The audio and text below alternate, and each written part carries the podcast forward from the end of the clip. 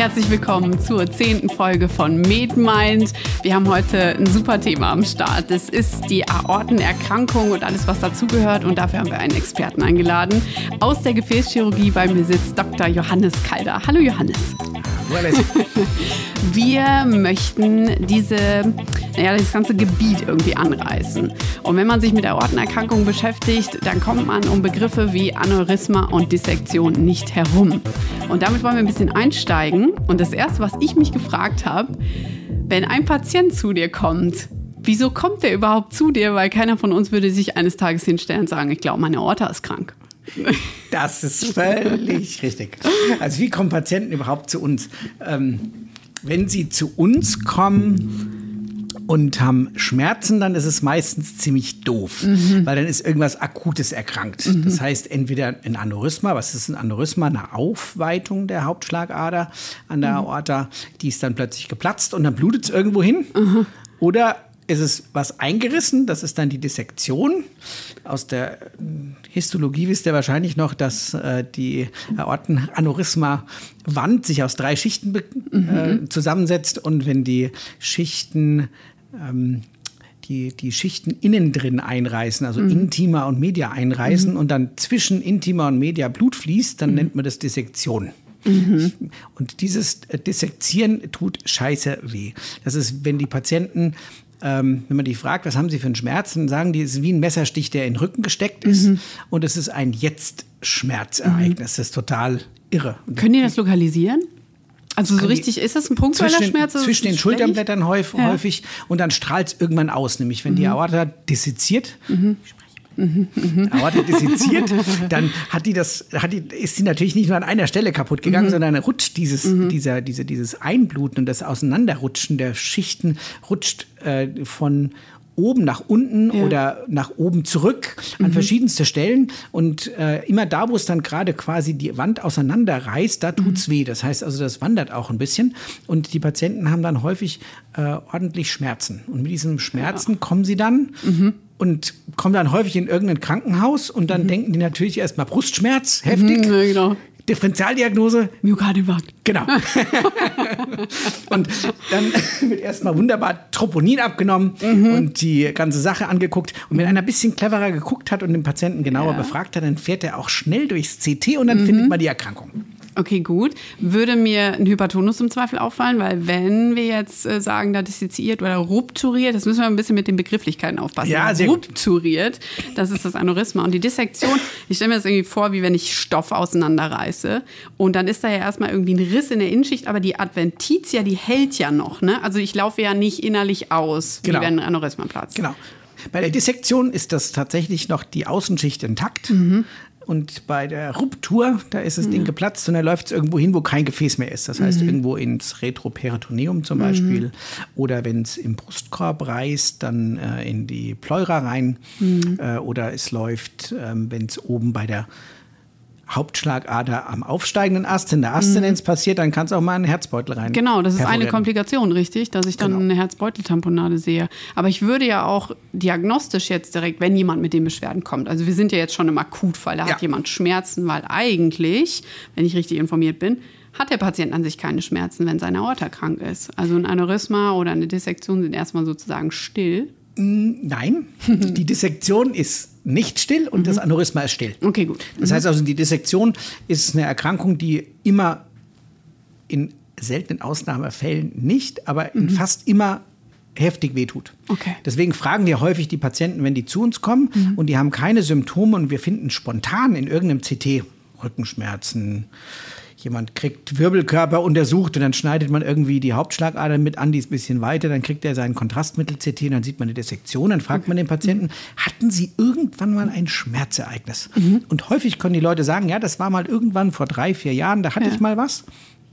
Und auf die Art und Weise kriegt man das ganz gut raus, ob die Dissektion alt oder neu ist. Okay. Wenn der Patient keine Ahnung hat, hat mhm. aber einen Diabetes. Und das ist das Klassische, ah, was ja bei allen anderen Kranken mhm. mit der Polyneuropathie genau. auch ist. Herzinfarkt, ja, genau. das Gleiche. Ne? Mhm. Dann äh, tut es möglicherweise nicht weh. Das ist ja interessant. Vor allen Dingen, also die Dissektion ist ja dann erst akut, aber dann gibt sich der Schmerz? Also man kann dann durchaus einfach sozusagen weitermachen und die Dissektion existiert, wird eventuell, wie du schon gesagt hast, die kann Antigrad länger werden, die kann Retrograd länger werden, was total interessant ist, weil die Frage ist, warum? Also jetzt kommen wir zu dem Teil, ein bisschen Äthiologie machen wir jetzt.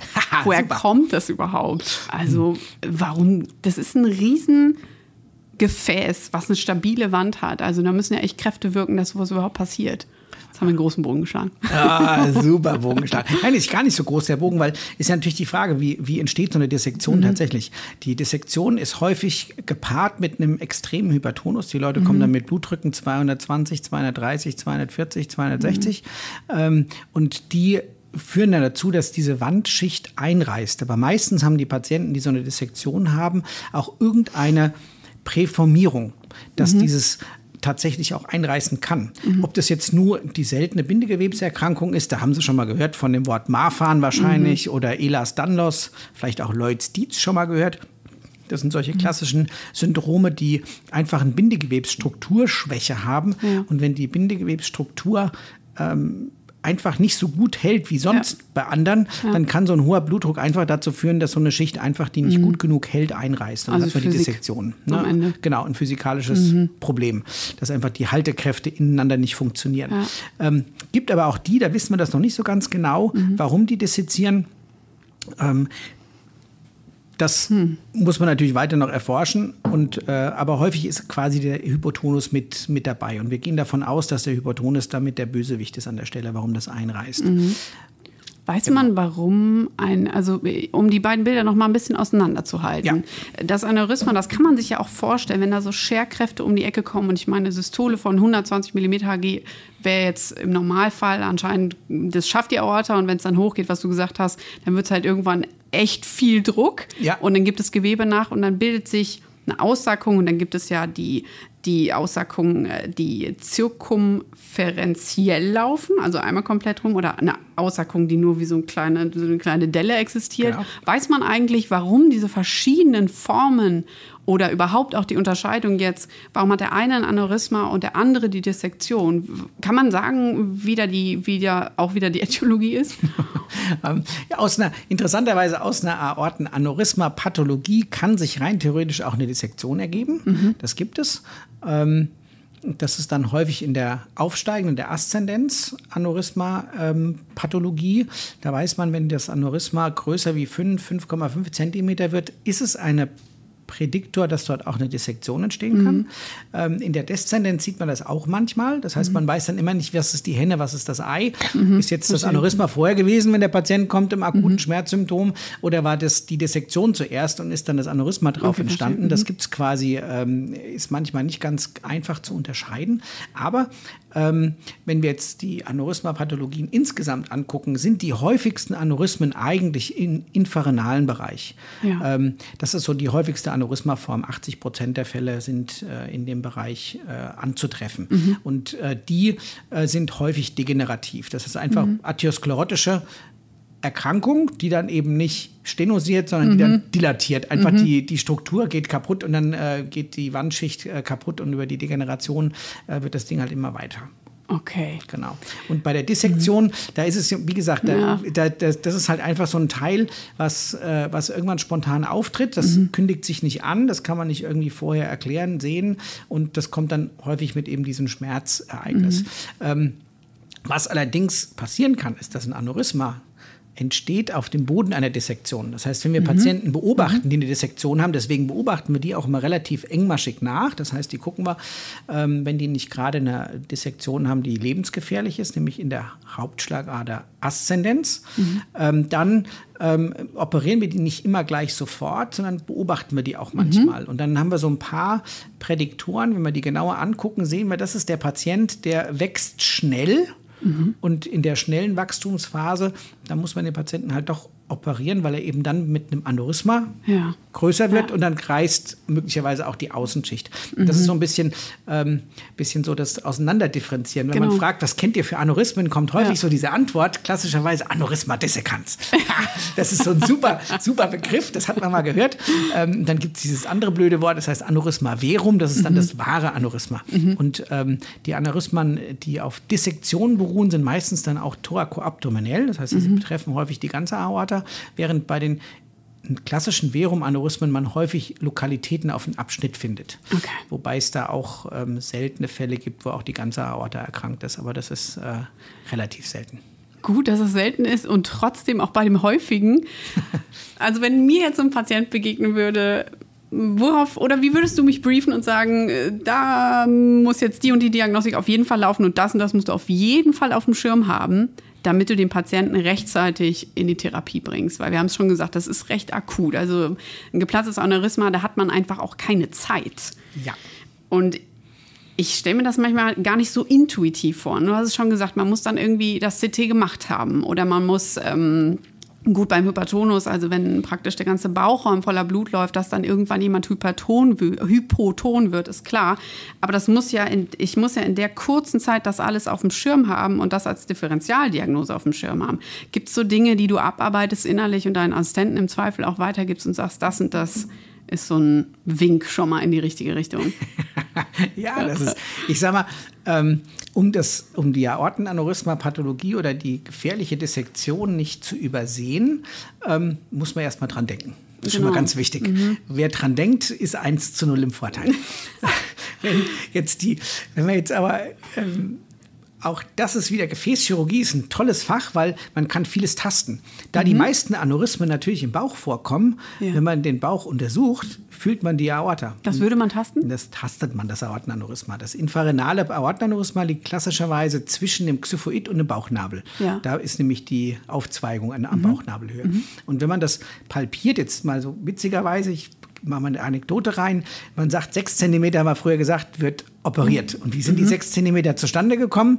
Da hat man natürlich noch nicht wirklich viele Bildgebungen. Ganz früher haben die Jungs einfach mit den Fingern auf den Bauch gefühlt und haben geguckt, wenn die Finger auseinander sind und ich kann da den Puls und da den Puls rechts und links Ah, von tasten und finde, das Ding ist sechs Zentimeter groß, dann sollte man es operieren. So hat man ursprünglich mal gesagt, so macht man das. Heute haben wir natürlich CT und solches Zeug. Ähm, häufig ähm, kann man es einfach tasten. Und wenn man es getastet hat, dann weiß man, okay, da ist was. Allerdings kann man immer die Aorta tasten. Ja, Ja. also ich finde die Vorstellung so schwierig, weil sie liegt ja tief und ich würde da am Bauch rumtasten, aber ich merke wirklich so einen starken Puls, ja. Ja, ja das ist ein richtiger. Knubbel, der einem da entgegenkommt. Also habe ich schon mal vielleicht meinen ersten, also ich, ich palpiere den Bauch und dann werde ich stutzig Ja. und dann kommt das CT direkt. Ich sag mal so, wenn der Patient jetzt in die Notaufnahme kommt, Verdacht auf Ruptur, dann kann man das mal machen, gucken. Ja, schaut mal nach und sieht, dass das Ding breit ist. Und dann äh, ab ins CT. Das wäre dann quasi die nächste, nächste Maßnahme. Weil wir ja so schnell wie möglich wissen, was ist denn eigentlich Genau. das Teil. Ja. Man kann auch einen Ultraschall mal äh, spaßeshalber draufstecken und mal gucken, das ist ja in vielen Notaufnahmen vorhanden. Ähm, sogar in Notarztwagen gibt es mittlerweile Richtig, Teile. genau, und ja. ich glaube, wenn Sie dann irgendwann mal später ähm, haben Sie kein Stethoskop mehr, dann haben Sie dann so einen Hosentaschen-Ultraschall. Das haben Sie dann wahrscheinlich. natürlich, Da. ja. Das, ist- das gibt es ja mittlerweile schon. Kostet gar nicht so viel. Ja. Und man kann mit dem Handy zusammen in Kombination kann man äh, Ultraschall machen. Gibt es Und tatsächlich. dann könnte man direkt zumindest schon mal eine ersten, einen ersten Eindruck gewinnen, Genau. ob sich da irgendwas tut. Genau, genau. Mhm. Und dann würde man quasi da an der Stelle gucken, schauen. Also ich sage mal, das erste ist immer das Palpieren. Ja. Mhm. Gucken, sieht man was, fühlt man was und das ganz Wichtige beim Palpieren, langsam palpieren. Weil Mhm. stellen Sie mal vor, der Patient hat einen Pulsschlag von 50 und Sie Ja. tasten so zack, zack, Da zack, zack, zack. Dann haben Sie den Pulsschlag verpasst und merken gar nicht, dass der Tumor, den Sie da unten in der Tiefe tasten, Mhm. ein Aneurysma ist, was pulsiert. Okay, wir tasten langsam Genau. und wir tasten uns also vor und merken dann, wir machen jetzt mal, wir, wir spinnen jetzt mal ein bisschen rum. Also wir haben den Patienten, wir haben getastet und da ist was, was uns nicht gefällt. Ähm, jetzt haben wir schon gesagt, der Blutdruck ist im Zweifel unten. Wir reden mal über das Ano äh, wir machen jetzt mal wirklich das rupturierte Aneurysma. Ja, sehr gut. Ähm, wie würde der Patient in dem Moment auf mich wirken? Was würde ich feststellen? Hat der, kann der irgendwas angeben, wie sich das anfühlt? Ja, der sagt natürlich, weil ähm, dort ein heftiger Reiz aufs Peritoneum Ja. existiert, hat er heftige Bauchschmerzen. Mhm. Das heißt, was macht er? Der hat einen brettharten Bauch, wie bei einer Mhm. akuten Peritonitis. Und das ist auch seine Lebensversicherung. Weil in dem Augenblick, wo der Patient mit dem brettharten Bauch in einem rupturierten Aneurysma liegt, drückt die Bauchmuskulatur alles, was so im Bauch noch vorhanden ist, nach hinten auf das Retroperitoneum, wo der Patient in der Regel rupturiert ist, wenn das nur Mhm. Ah. ins Krankenhaus geschafft wird. Und tamponiert. Ne? Und. Mhm. tamponiert und tamponiert sich dadurch selber. Das heißt, verboten an der Stelle ist, den Patienten zu intubieren. Dann ist er nämlich tot. Gut zu wissen. Genau. Das heißt, was machen wir? Wir schieben den Patienten schnell durchs CT. Der ist Ja. Mhm. meistens ist der Patient kaltschweißig dabei äh, und hat eben einen niedrigen Druck und äh, ist so ein klassischer Patient, mit dem man sich aber noch unterhalten kann. Okay. Mhm. Jetzt geht der Patient ins CT schnell, in der Hoffnung, dass wir die freie Ruptur überstehen. Dann wissen wir, Ja. was wir machen können. Und wenn wir jetzt behandeln, behandeln wir entweder mit endovaskulären Mitteln, das heißt, wir stecken irgendwelche Katheter und irgendwelche Stents über die Leisten in den Patienten rein. Oder wir machen einfach den Bauch auf und setzen eine Klemme an die richtige Stelle. Und in der Phase ist es immer so, dass man den Patienten so lange wach lässt, solange wir keine Sicherung der Blutungskontrolle haben. Das heißt, Ja. in, in dem Augenblick, wenn wir jetzt operieren Ja. und wir operieren offen, dann ist der Patient komplett verkabelt, hat sein ZVK bekommen, seine AT bekommen, hat seinen Dauerkatheter bekommen, ist immer noch wach. Ja. Hat dann wird er abgewaschen. Mhm. Wir stehen da, wir sagen, wir sind jetzt schnittbereit. Und dann sagt der Anästhesist, jetzt geht's los. Und dann Okay. Mhm. macht er die Einleitung, zack, zack, zack, zack, zack. Und dann sagt er, jetzt könnt ihr, jetzt ist der Schlauch im Hals, und dann schneiden wir sofort und dann sind wir innerhalb von hoffentlich drei bis fünf Minuten an der Stelle und können die Aortenklemme setzen. Das ist flott. Und dann äh, haben wir die erste Mal die Blutungskomplikation, Ja. Mhm. die dann eben beherrscht werden muss, beherrscht. Und dann muss man halt einfach in aller Ruhe gucken, Übersicht machen, was muss man re rekonstruieren und kann dann dementsprechend Mhm. weitermachen. Aber dann hat der Anästhesist auch wieder Ruhe, weil in dem Augenblick, wo die Klemme oberhalb der Ruptur Mhm. Ja. sitzt, kann der Anästhesist erstmal Kreislauf machen, kann dem Genau. Patienten Blutprodukte geben und so weiter und so fort und kann ihn stabilisieren. Also das heißt, man klemmt ja unterhalb ab und kann dann in Ruhe arbeiten. Genau. Das ist der Vorgang. Jetzt gehe ich noch mal ganz kurz zurück, stelle eine dumme Frage. Warum dürfen wir nicht intubieren? Wenn man intubiert und beatmet den Patienten, dann relaxiert man den ja in der Regel. Ah, und dann Und das kommt die- Relaxieren ah, heißt, Bauchpresse geht weg. Okay. Der Bauch wird von, ja, sag mal, lässt, lässt plötzlich fünf Liter mehr zu, Ja. als er vorher zugelassen Ja. hat und die bluten dann einfach in den Okay, Bauch rein. alles, okay. Ähm, also zurück zur, zum Eingriff. Ja. Wir haben jetzt diese Aortenklemme gesetzt. Jetzt wird ja auch irgendwie die untere Extremität gerade einfach mal nicht mehr durchblutet. Ja, genau. Das heißt, auch das sollte jetzt zügig verlaufen. Ja. Was passiert? Was macht man jetzt genau? Also man findet jetzt das Aneurysma und jetzt haben wir ja auch diese Wandaussacgung. Das ist ja jetzt auch nicht schön. Das näht man ja nicht einfach wieder zu, sondern da ähm, ist ja die Wand irgendwie auch hin. Ähm, wir müssen ja irgendwie das Blut loswerden, beziehungsweise am besten wiedergeben. Denn der wird ja wahrscheinlich kreislaufmäßig auch wirklich an der Kante laufen, der Patient. Und ähm, das ist irgendwie eine Situation, ich, ich stelle es mir recht ähm, schwierig vor, ruhig zu bleiben. Das ist der Job von uns, dass wir ruhig bleiben. Das stimmt. Wenn, wenn wir als Gefäßchirurgen anfangen, rumzuhüpfen und panisch zu werden, dann werden alle panisch. Das stimmt, ja. Und das, das Eine darf natürlich nicht passieren. Ne? Das heißt, also man muss im Prinzip da die versuchen, die Ruhe zu bewahren. Mhm. Also in dem Augenblick, wo die Klemme sitzt, kann auch Ruhe bewahrt werden. Weil dann haben, wir, Mhm. dann haben wir Zeit. Äh, ich sag mal so, wenn da der Patient mal zwei Stunden an den Beinen jetzt nicht durch die Hauptschlagader versorgt ist, ist das nicht schlimm. Es Mhm. gibt Kollateralkreislauf, sodass der Patient in der Regel ähm, dann immer noch ein bisschen Restversorgung um die Kurve Mhm. hat und man kann den durchaus mal eine Stunde oder zwei auch abgeklemmt lassen. Das ist kein Problem. Dann sucht man sich natürlich die Stelle auf, Mhm. wo die Aorta einigermaßen gesund ist und da macht man dann eine Kunststoffprothese rein. Ob das jetzt ja. nur, ähm, ich sag mal, das eine Material, was wir nutzen, das tragen sie auf den, in den Klamotten, in PTFE. Mhm. Ähm, das ist so ein, das ist das Gore-Tex-Zeugs, was sie halt in der Bratpfanne haben als Teflon. Äh, das ist die eine Ah, Variante. okay, Die zweite Variante ist äh, sowas wie ein Segeltuch, ein, Mhm. ein festes gewebtes oder gestricktes äh, Röhrchen, Mhm. was dann quasi da eingebaut wird. Und wenn dann halt die Iliakaletage mit betroffen ist, macht man das als Y. Mhm. Und wenn die nicht mit betroffen ist, dann näht man das einfach da auf die, Iliak auf die Aortenbifurkation drauf und macht ein Röhrchen rein. Wunderbar. Und, dann dann, ist das Freigabe, fertig, repariert. nicht wie neu, aber es ist zumindest so stabil, dass da ja der Fluss wieder drauf ist und äh, der Patient so erstmal ähm, entlassen werden kann als Frage. nicht nur entlassen, das ist eine dauerhafte, eine dauerhafte Therapie für den Patienten. Mhm. Das ist auch die Art und Weise, wie man offen chirurgisch therapiert, wenn man dem Patienten die Möglichkeit äh, der geplanten Operation bietet. Mhm. Ne? Das, was man jetzt vielleicht noch so ein bisschen dazu sagen muss, warum mhm. operieren wir, wenn wir das finden, gerne und nicht erst in der Ruptur. Mhm. Wenn der Patient in der Ruptur kommt, dann hat er eine 25-prozentige Überlebenswahrscheinlichkeit. Warum? Woran liegt das? Mhm. Das liegt daran, dass 50 Prozent der Patienten gar nicht erst ins Krankenhaus kommen. Die schaffen es erst gar nicht. Die oh. sind dann so mhm. blöd rupturiert, dass dann der äh, Blutfluss äh, quasi in die freie Bauchhöhle kommt. Mhm. Die freie Bauchhöhle schafft mehr wie 5 Liter Blutvolumen. Mhm. Und das ist so das, was wir in der Regel im Körper tragen. Mhm. Und damit ist der Patient ausgeblutet und der schafft es gar nicht erst ins Krankenhaus. Okay. Und die Patienten, die ins Krankenhaus kommen, die sind in mhm. der Regel dann gedeckt rupturiert. Das heißt, da ist dann irgendwo ähm, das noch in einer Höhle im Retroperitoneum in der Regel dann gedeckelt. Mhm. Und dort, ähm, diese Patienten kommen dann rein und von denen versterben weitere 50 Prozent mhm. postoperativ oder während der Operation. So dass wir ja. quasi 25 Prozent Ausschuss zum Schluss noch haben, mhm. der dann, nee, Ausschuss ist es nicht, sondern Überlebende haben, die dann quasi das Ganze überlebt haben. Mhm. Das heißt also, wenn jetzt per Zufallsbefund, und das ist das, was wir ja in der Regel dann in der Poliklinik sehen, den Zufallsbefund der Aortenaneurysma-Pathologie. Äh, dieser Zufallsbefund, der wird dann beobachtet mhm. und in der Regel beim infarenalen Bauchaortenaneurysma entweder bei schnellem Wachstum, das heißt etwa einen halben Zentimeter im halben Jahr oder mhm. bei einer Größe von 5 bis 5,5 Zentimeter äh, raten wir den Patienten dann zur Operation. Mhm. Okay, wie ist denn die Prognose? Also wenn wir, wir haben ja auch viel über Etiologie gesprochen, da sind ja bestimmte Risikofaktoren auch immer, ist immer ein böses Wort, aber die spielen natürlich irgendwo auch da rein. Wenn man jetzt sagt, wir haben keinen Patienten, der durch eine Bindegipsschwäche wie bei einem Marfan-Syndrom vorbelastet war, sondern ähm, jetzt kommen die Standardsachen natürlich, also die Raucher sind gefährdet, äh, das männliche Geschlecht ist gefährdet. Mhm. Ähm, kann man da ähm, präventiv um die Prognose, denn ein Aneurysma ist ja nicht unbedingt das letzte Aneurysma, ähm, ganz platt gesagt, gesagt, sondern kann man da dann präventiv arbeiten und klärt man die Patienten auch dahingehend auf?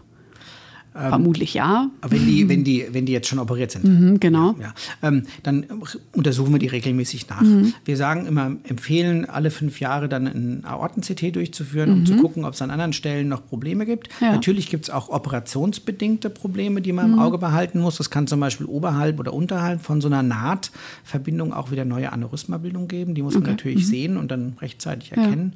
Ähm, und dann gibt es halt auch die komplette Aortenerkrankung, die erstmal manifest geworden ist mit mhm. der inferenalen Aorta und dann fünf Jahre später hat der Patient plötzlich noch ein thorakales Aneurysma genau. oder mhm. die, die, das Viszeralsegment hat sich aufgeweitet. Da muss man mhm. eben weiter dann äh, überlegen, wie man den Patienten therapiert. Genau. Hat man Medikamente eigentlich? Nicht wirklich. Also mhm. wir sagen, angeblich würden Statine dazu führen, dass die Wand sich stabilisiert mhm. und äh, positiv sich auf, das, äh, auf die Wandung auswirkt und dann eventuell das bremst. Mhm. Ähm, das Aspirin gibt man natürlich immer sehr gerne ja. bei allen Gefäßpatienten. Das ist mhm. quasi so ein, so ein, so ein, so ein, so ein, so ein äh, Gefäßpatient sofort Aspirin. Ja. ähm, einfach als Reflex, dass man den Leuten äh, nicht zusätzlich ähm, zusätzlich noch thrombotisches äh, Risiko aussetzt. Mhm, genau. Das andere ist natürlich, wenn wir den Patienten jetzt operiert haben oder wir sehen den Patienten zum ersten Mal, dann gucken mhm. wir natürlich auch klassischerweise die üblichen Bösewichte, die als Koinzidenz kommen, auf. Mhm. Da ist nämlich das klassische Popliteaneurysma. Das ist mhm. auch in ungefähr 10 Prozent der Patienten vergesellschaftet. Das heißt, man findet ah, okay. ein oder zwei Popliteaneurysmen bei infarenalen Bauchratenaneurysmen. Ah ja, okay. Die Popliteaneurysmen sind wiederum nicht rupturgefährdet, sondern die sind Bösewichte. ja, die sind nämlich, die bewegen sich. Wenn Sie überlegen, sie bewegen ihr Knie, sie ja. haben das Knie übereinander geschlagen, mhm. sie drücken, sie bewegen und sich da drin kleine Trompen bilden, dann können Sie ah, überlegen, ja. was da mhm. passiert. Was ja, passiert. Ja, genau, dann habe ich irgendwo eine Embolie im Zweifel geschossen. Genau.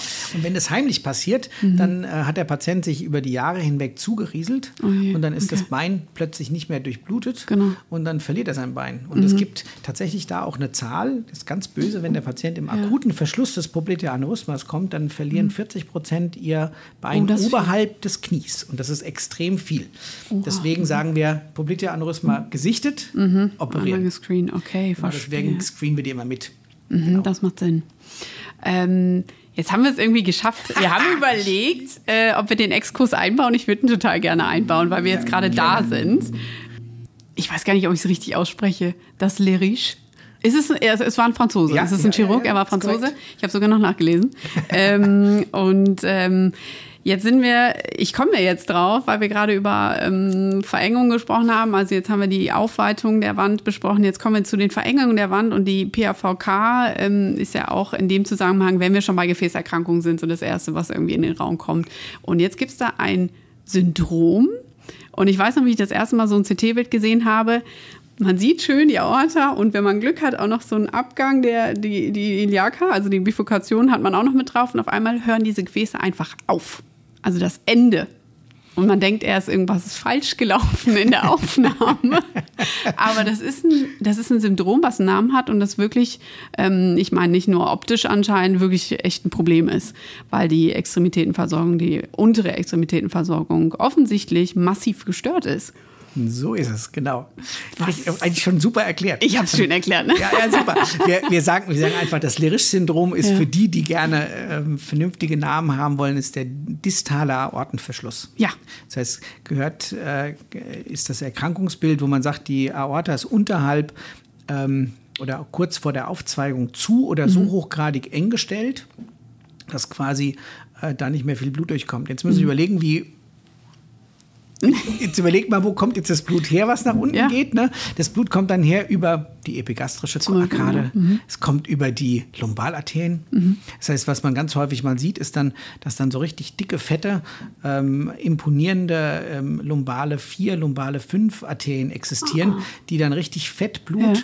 über die kleinen Beckenkollateralen äh, dann irgendwann Richtung äh, Femoralarterie wieder ähm, äh, schicken. Sodass dann da auf die Art und Weise tatsächlich Leute mit so einem Lerisch-Syndrom, kompletter Aortenverschluss, Iliakalverschluss überleben können Irre, und ja. nicht sterben. Aber das liegt einfach daran, dass unser Schöpfer äh, sich was überlegt hat. Er hat nämlich überlegt, dass wenn man irgendwie Durchblutungsstörungen hat, dass wenn das langsam geht, dass mhm. dann Umgehungskreisläufe mhm. Induziert. Guter Wieder, Plan. Dann äh, gehen dann irgendwelche Mediatoren rausschmeißen, sagen, mhm. hey, ich habe jetzt zu wenig Blut und das kommt dann irgendwo an mhm. und das führt dazu, dass neue Gefäße rekrutiert werden und mhm. schon vorhandene Gefäße größer werden. Und dieser, also nichtsdestotrotz, da kommt ja das ganze Blut die Aorta runter ja. und wird dann irgendwie aufgehalten von eben dem Verschluss und, und die Gefäße, die vorher abgegangen sind im Verlauf der Aorta, genau. die müssten doch auch auffällig sein, oder? Sind die, sind die geweitet? Sind die, sind die nicht massiv belastet, weil der Druck ja irgendwo anders hin muss. Also auch wieder Physik.